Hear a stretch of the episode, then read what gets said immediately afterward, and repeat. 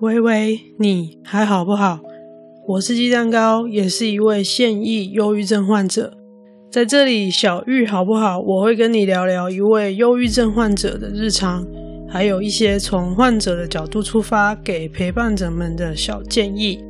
不论是你身边有被小玉乱入的人，让你手足无措，或者生病的就是你本人，希望这些经验分享能够对你有些帮助。好的，这一集的开头我是考虑了很久之后重新录过再剪上来的，因为在录制这一集的内容的过程当中，我在讲生病后的自己的困境，还有跟陪伴者们相处的困境的过程当中，突然之间。被小玉拉进了那个情绪的黑洞里面，所以我后来是有点哽咽着，然后边哭边把节目硬是录完。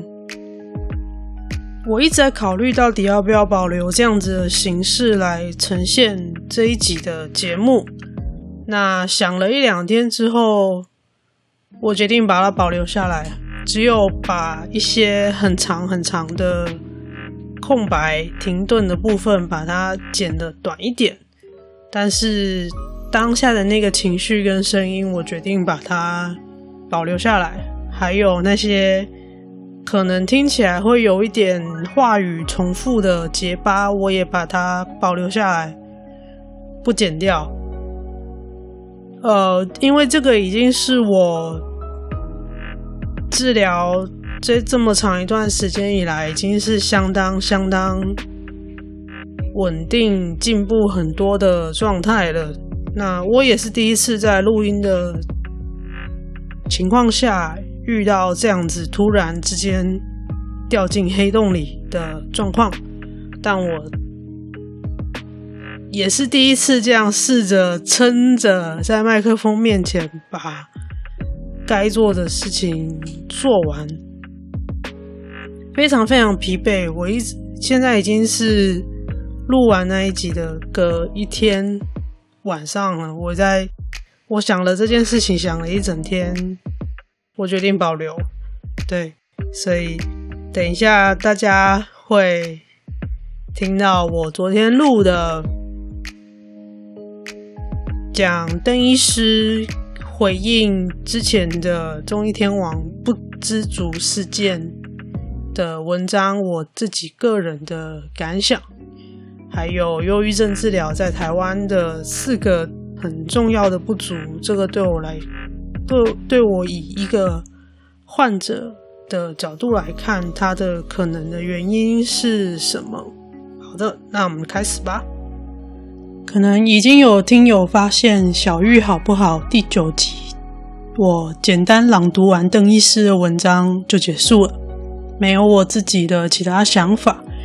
对于这一次不知足风波的感想，除了在去上浪去他妈的世界真相那一集节目受访的时候提到了一点点。然后在凯杠赫姆赫那边的鸡蛋糕比比亚十四评论，有简单的表达了我觉得这条社会教育的路还很长的想法之后，我觉得这件事情好像一直卡卡的，就是邓惠文医师在脸书上写那篇文章，还有他后续分享那篇张医师的文章。一直卡在我的脑袋里面。从那趟台北回来以后，已经到我今天录音已经快两周的时间了。我的疲惫好像一直没有办法完全的恢复，我自己也还没有办法找到确切的原因。因为明明天气已经开始回暖了，我明明应该是冷的时候才会，呃，长时间的这样子。没电，但是这几天明明回暖，却还是一直非常的疲惫。所以对于这两篇文章，这几天时不时的让我感觉卡在脑袋里面，总是感觉有一点介意，所以这一集又再回到这两篇文章来讨论。我想了几天，还是想试着以我个人的经验，然后混搭一些以前在日志里面写的文字，聊聊我对邓医师这篇文章的感想，还有张医师提出的。忧郁症治疗在台湾的四大困境。邓医师的文章花了相当大的篇幅描述被小郁乱入的患者疲惫、无力感、不知从何解释起的困境。就我的医生跟我说的，他说。无止境的疲劳是忧郁症非常容易被忽略又非常常见的症状。这个在我身上就是这个样子。就我自己很常用的比喻，就是我是电池坏掉人，怎么休息都没有用，充电都充不进去，醒着的时候也什么事都没办法做，因为它就是一个低电量的状态，随时好像就快要。被强制关机了，睡一整天也是一样累。稍微有点精神的时候，也不知道这一次电力又能够持续多久。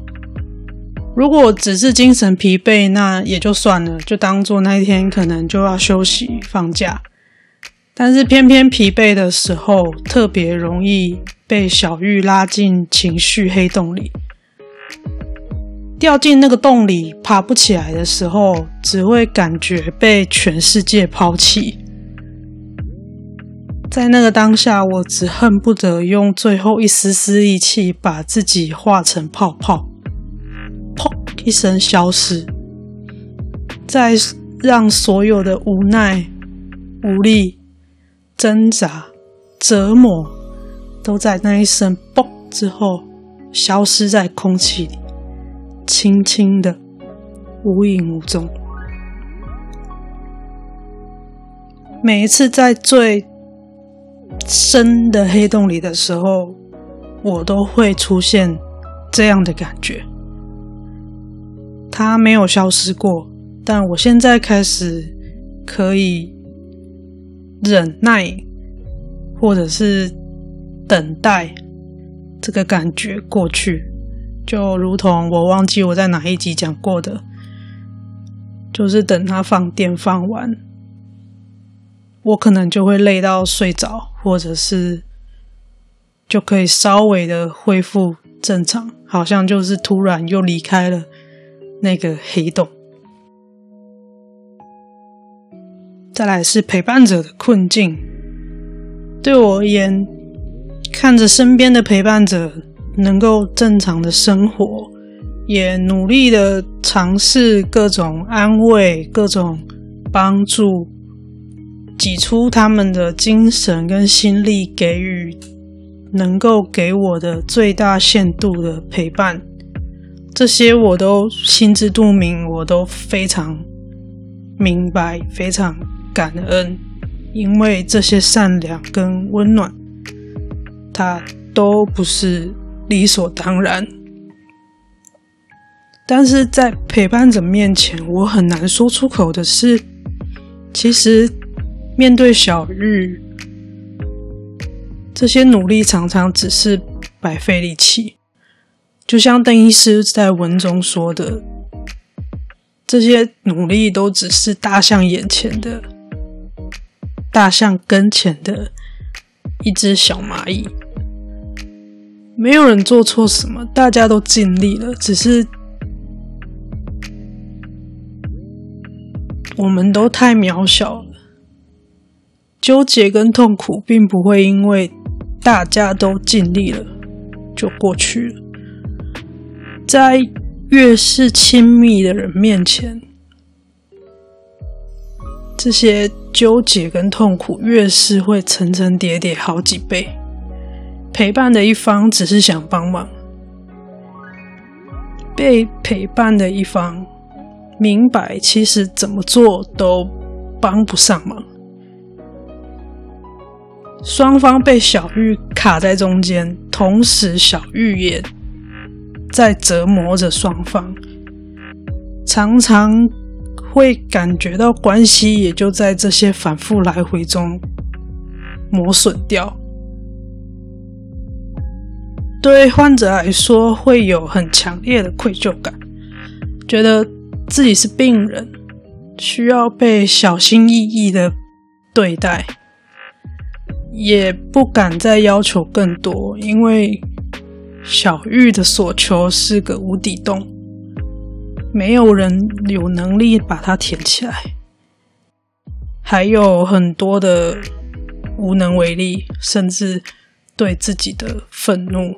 其实自己也就只是想要正常的生活，但是不知道为什么，就是做不到。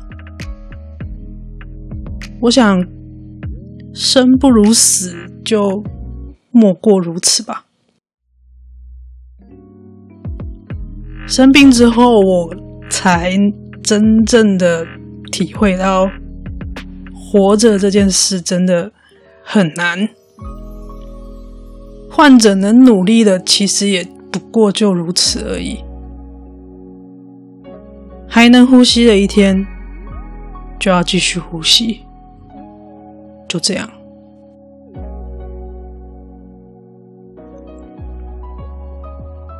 我身边的人，包括我的心理师，都一直告诉我，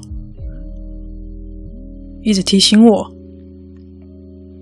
我还没有放弃，要活下来才能去想活着有什么意义。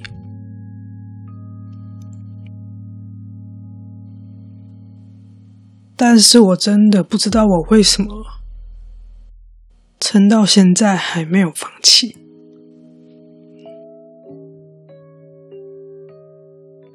但是我仍然在还可以呼吸的时候，就继续呼吸，仅此而已。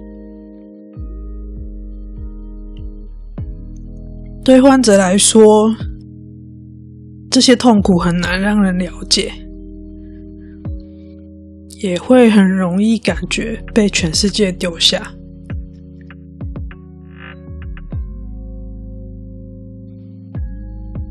所以我们会很难相信，其实有一群人不会离开。所以，邓医师的文章里面那个 hashtag 非常重要。我可能不够了解你，但请相信我在。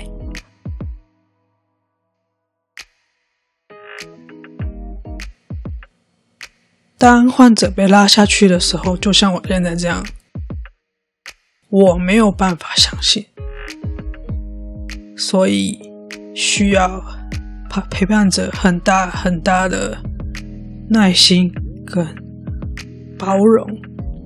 才能够渐渐的扭转这个认知，渐渐的调整眼前看见的那一条线，那一条路，慢慢的变宽。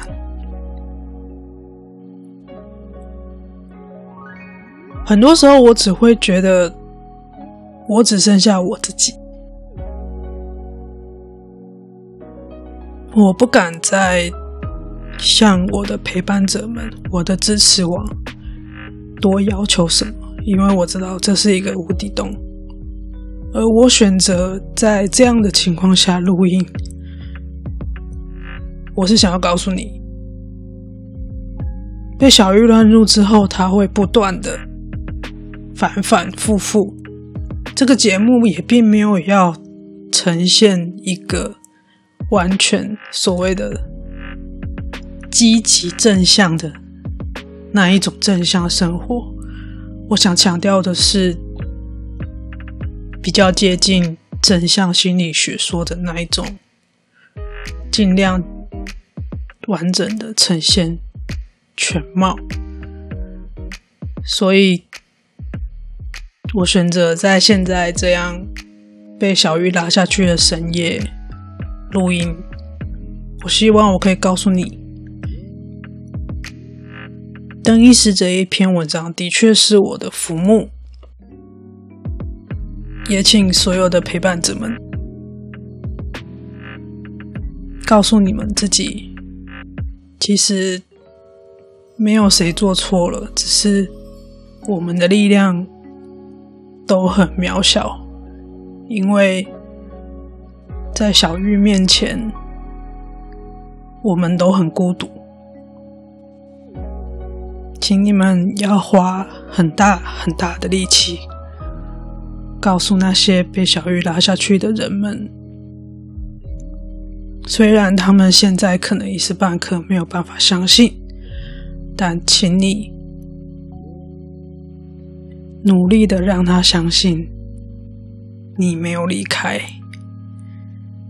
我想，他们也会，至少我就是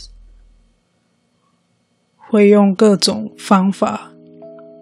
告诉陪伴者们，我还在呼吸，我还活着，只是我不会在陪伴者面前再提小玉对我的影响了。我不想让他们被这些负面的东西影响，我不想被他们担心，我不想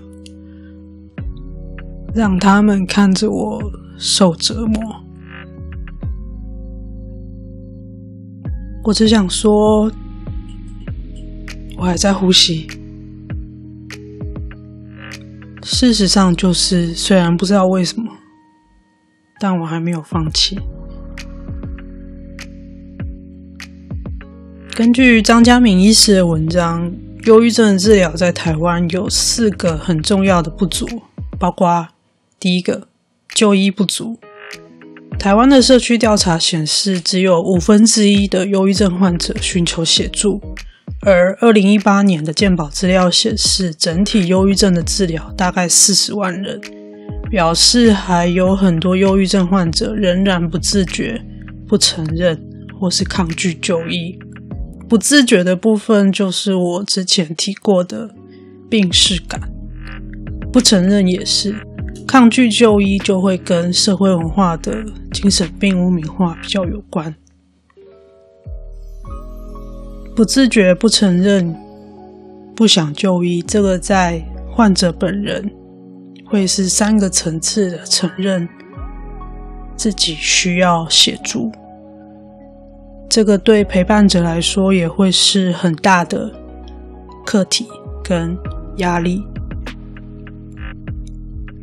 第二个部分是诊断不足，忧郁症的诊断准则需要持续两周以上，大部分的时间九个症状有五个以上。这个我之前应该是在第二集或第三集有提过。那张医师的文章里面这边写的，包括有五种心理症状：忧郁情绪、兴趣缺乏、没有价值感、有罪恶感。没有办法专注或做决定，有自杀的意念、计划或企图，不一定要采取行动哦，只要有想法就算。还有四个生理症状：失眠、食欲、体重改变、吃的很多或吃的很少都算。再来是精神运动迟滞，或是变得很激动、疲累。许多医生可能会注意生理症状而忽略情绪问题。我觉得这个不能完全怪医生，因为这个在病识感的部分，一般人也比较容易察觉到生理症状而忽略了情绪上的症状，所以在。平常就要好好的培养自己的病视感，不管是观察自己还是观察别人。所以，这个诊断不足其实有很大一部分是需要病人的病视感的合作的，这是我的看法。第三个治疗不足，轻微的忧郁症可以心理治疗，但中度跟重度的忧郁症就应该使用抗忧郁剂治疗。理理想上，许多忧郁症患者应该合并药物治疗与心理治疗，但是在目前全民健保的条件之下，非药物治疗的给付偏低，并不被鼓励。这边指的非药物治疗，通常就是在讲心理治疗。在我就医的诊所，咨商的治疗也是自费的。然后我印象中，他写在柜台旁边一张小小的纸，非常的不明显。医生在看诊的时候，因为是自费治疗，他也不会主动建议你要进行咨商。我一开始会咨商，还是因为在网络上找到了卫教文章，就是在。张医师这边提到的，应该要合并药物治疗跟心理治疗，可以达到很好的疗效。这个对忧郁症患者的流行病学研究是已经有实证的数据的，就是药物治疗帮你解决生理的症状，或是改善生理的症状；心理治疗可以协助你察觉自己的认知偏差。还有面对自己人生的课题，以及重新建立自己跟情绪的连结。那同时使用药物治疗跟心理治疗，在实证上对忧郁症患者是有很高的治愈的成功率，同时可以降低复发的几率。第四个是持续治疗不足，理想上抗忧郁剂的治疗建议需要至少三个月的急性期治疗改善症状，再加上持续期跟维持期治疗恢复功能，避免复发。但健保资料库分析发现，三个月后只有百分之十七点四的忧郁症仍然在治疗。显示提早中断治疗很常见。这个的话，以我目前知道的研究数据是，如果只靠药物药物治疗，在半年内会有三分之一的患者就自然痊愈，就是无论他有没有使用药物。他都能够自然痊愈，超过半年之后，就会进入所谓的持续期跟维持期，需要长期的使用药物来让患者恢复功能，避免复发。这边的功能同时包括生理的功能跟大脑的认知功能。可以说是利用药物来帮你撑住，但是忧郁症慢性病化这件事情并没有受到足够的重视。我不确定是不是所有的卫教跟患者都有建立这样子的认知，就是说忧郁症的治疗在。超过半年、一年之后，它慢性病化的几率就非常非常的高，并不是说它不会康复。实证上也有非常多人走过了慢性期之后，还是可以康复的，就如同邓医师的文章里面讲的，经过了漫长的黑暗时刻，仍然拿回了自己的生活。但目前的医学研究并没有办法告诉我们哪些人、哪些特性是可以康复的，是可以拿回自己的生活的。没有人知道，我们只能一直试。对我来说，目前的生活就是持续药物治疗跟咨商。我不确定我会不会是一辈子都需要像这样子跟这个病相处。如果是，我也偶尔会在有精神的时候想，我该怎么在这个情况下养活我自己。但是，就如同我在前面说的，还能呼吸的一天，老天爷没有收走你的呼吸，你就得继续呼吸，你就得想办法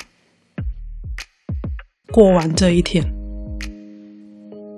那么，提早中断治疗很常见，有可能是因为忧郁症慢性病化的医疗负担。或者慢性病化的认知不足，原因我不太确定，但就我目前看到的困境会是这样。所以在台湾有这四个就医不足，就是不有忧郁症的人自己不知道，只有五分之一的患者寻求就医协助。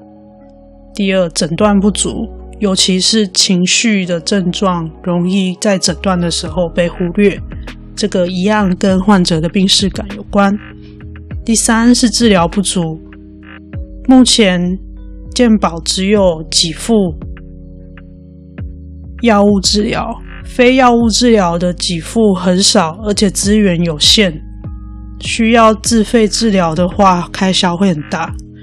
第四个，持续治疗不足。因为忧郁症有很大的几率会慢性病化，不确定这个东西是未教的关系，还是慢性病化之后的治疗的开销等等造成治疗的负担，所以中断治疗之后会带来很大的问题，是有可能患者的功能没有办法恢复，再者容易复发。而且一旦复发，它就会变严重。再者，有复发经验的人，他再次复发的几率会一直提高。详细的数字我有点忘记了。但比如说，假设一次得了忧郁症的人，假设他有百分之六十的人会复发第二次，那。复发第二次的人，可能就百分之八十会再复发第三次。如果你会复，你已经复发了第三次，那再复发的几率可能就有百分之九十五以上。类似像这样，它是它那个几率是一直往上跑的。详细的数字我忘记了，但大概的概念是这样。所以持续治疗重要性是很大的。邓医师的原文还有张医师的原文网址，我都一样会放在 show notes 节目笔记里面。欢迎大家注明原作者之后，把这两篇文章分享出去。邓医师的文章把患者跟陪伴者的困境写的非常的细腻。张医师的文章就指出了。忧郁症患者目前在台湾的治疗困境，我个人认为这跟医疗的花费，还有大家对精神疾病的病视感不足有关。鸡蛋糕温馨提醒：如果你心情低落，对所有事情失去兴趣，食欲不振，睡很少或睡很多，持续两周以上。已经干扰了你的正常生活，很有可能你已经被小郁乱入，请尽快就近到精神科、身心科院所就诊。在台湾看医生已经比逛便利商店还方便了，有不舒服就要去看医生，不要拖，不要求偏方。神在你救你自己之前是不会出手救你的。如果你感觉身边的人最近工作效率突然变差，反应变慢，突然会忘东忘西，心不在焉，讲话速度突然明显的变慢，请试着多跟他说话，保持观察。如果持续这个不对劲的状况，他很有可能已经被小郁乱入，请把他抓去看医生。在我到台北去上浪去他妈的世界正向受访的那一集，我有设一个 Spotify 的公开播放清单。我把那一节节目跟主持人 Betty 推荐的歌是魏佳莹跟法兰合作的《故障了》，然后我最近又把另外一首歌加进去，是我最近常常重播的阿豹的《撒一子嫩加油吧》，放在一起。撒一子嫩是阿美族语。阿豹是台湾族人，但是他这边他混搭了两族的语言，撒一子嫩是加油的意思。虽然很多卫教都会告诉你不要对忧郁症患者说加油，但这一首撒一子嫩，大家可以去听看看。我最近一直重播这一首歌，它让我有一种抓到浮木的感觉，它是一种会从。里面长出力量的那一种，加油，撒伊子嫩。连结我一样会放在 show notes 里面。如果你还没有听过那一集，可以去听听，然后连着把故障了跟撒伊子嫩这两首歌听完，希望可以给你一些些力量。至少在那一次的访谈里面，虽然。讲的话题非常的多，我没有办法讲的很细，但我很感谢 Betty 让我在将近一小时的访谈里面，把我的很多观念表达的很明确。我也会在日后的集数，慢慢的、更详细的把每一个词题讲清楚。然后阿豹那首歌真的让我最近有非常非常。温暖的被陪伴的浮木的感觉，推荐给大家。最后，这个节目是在 First Story 平台制作发布。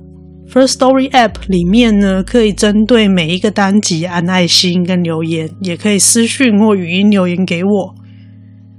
另外，这个节目也有 Facebook 粉丝页、Instagram 跟 Gmail 账号，连接我都会放在下面的 Show Notes 节目笔记里面。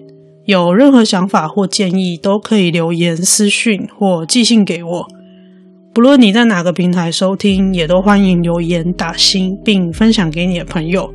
另外，很重要，抖内功能已经上线喽，不用注册任何账号，不用填写个人资料，一次五十块，一杯蜂蜜红茶的钱。